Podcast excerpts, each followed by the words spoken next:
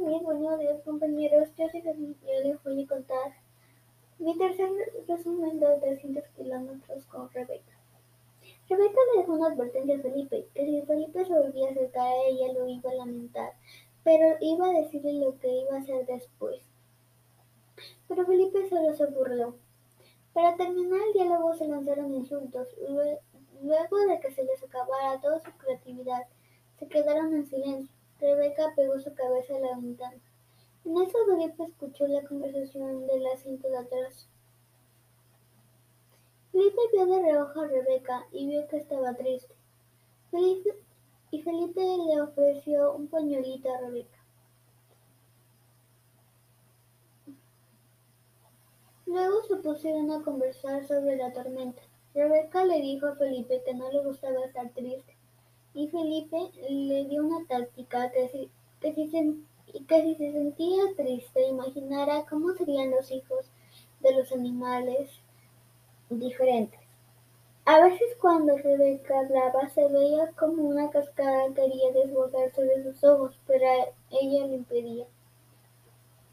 Mientras conversaban, Felipe se dio cuenta de que a Rebeca ya no le caía mal que Rebeca era una de esas personas que se podía poner en sus zapatos. Felipe miró su reloj y vio que faltaba poco para llegar al pueblo de sus abuelos. Rebeca estaba emocionada porque por fin llegaría y se olvidaría de ese viaje horrible.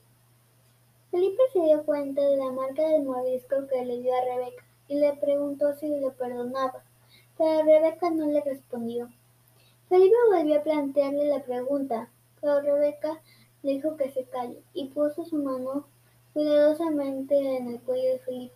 Era la araña que se había salvado y había regresado al cuello de Felipe para cobrar venganza. Rebeca agarró cuidadosamente la araña y le preguntó a Felipe si le regalaba otro pañuelito. Rebeca hizo una bolsita con el pañuelo y depositó la araña en él. Felipe le dio las gracias a Rebeca por haberle rescatado de la araña. Felipe y Rebeca se hicieron amigos y se despidieron.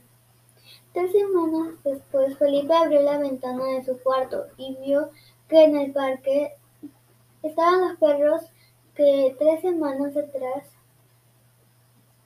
a Felipe, a Felipe había visto en el parque. Felipe pensó que iba a haber pelea, pero cuando los dos animales se encontraron comenzaron a jugar y los dueños se sorprendieron.